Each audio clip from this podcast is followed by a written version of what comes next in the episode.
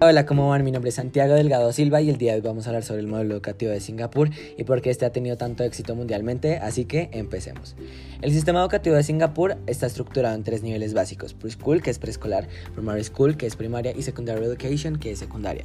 Lo importante de este sistema educativo no es la cantidad de tiempo en que los alumnos permanecen en el colegio, sino la calidad de la metodología. Por esto Singapur le apuesta a un método de reflexión en los estudiantes y trata de evitar aquellos métodos basados en la memorización. Singapur obviamente se da cuenta de la de la importancia que tiene el idioma, el inglés, para el futuro de todos los estudiantes de su institución, de sus instituciones. Por eso le apuesta fuertemente al bilingüismo en la educación. Estudiar inglés es obligatorio desde primaria y tienen diferentes horas y diferentes veces a la semana para hacerlo. Esto buscando que los estudiantes se adapten a un mundo cada vez más competitivo y globalizado.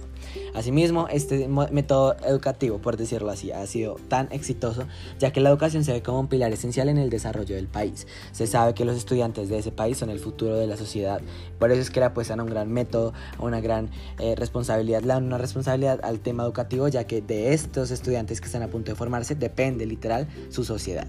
También porque el sistema educativo se basa en la meritocracia y la competitividad. El objetivo de que los alumnos aprendan y no memoricen es fundamental para ellos, porque dicen que obviamente el conocimiento y todo lo demás tiene que ser algo que les nazca y algo que tengan como en su cabeza, no porque se los obligaron y porque se lo memorizaron, por decirlo así, sino porque saben la importancia que tiene este. Se apuesta por un aprendizaje flexible y diverso. Las escuelas tienen mucha independencia. Las evaluaciones oficiales definen el camino educativo de cada alumno.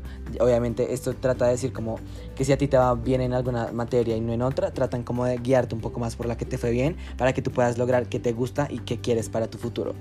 También se evalúa el bilingüismo, como ya lo dijimos, y la formación profesional es muy importante.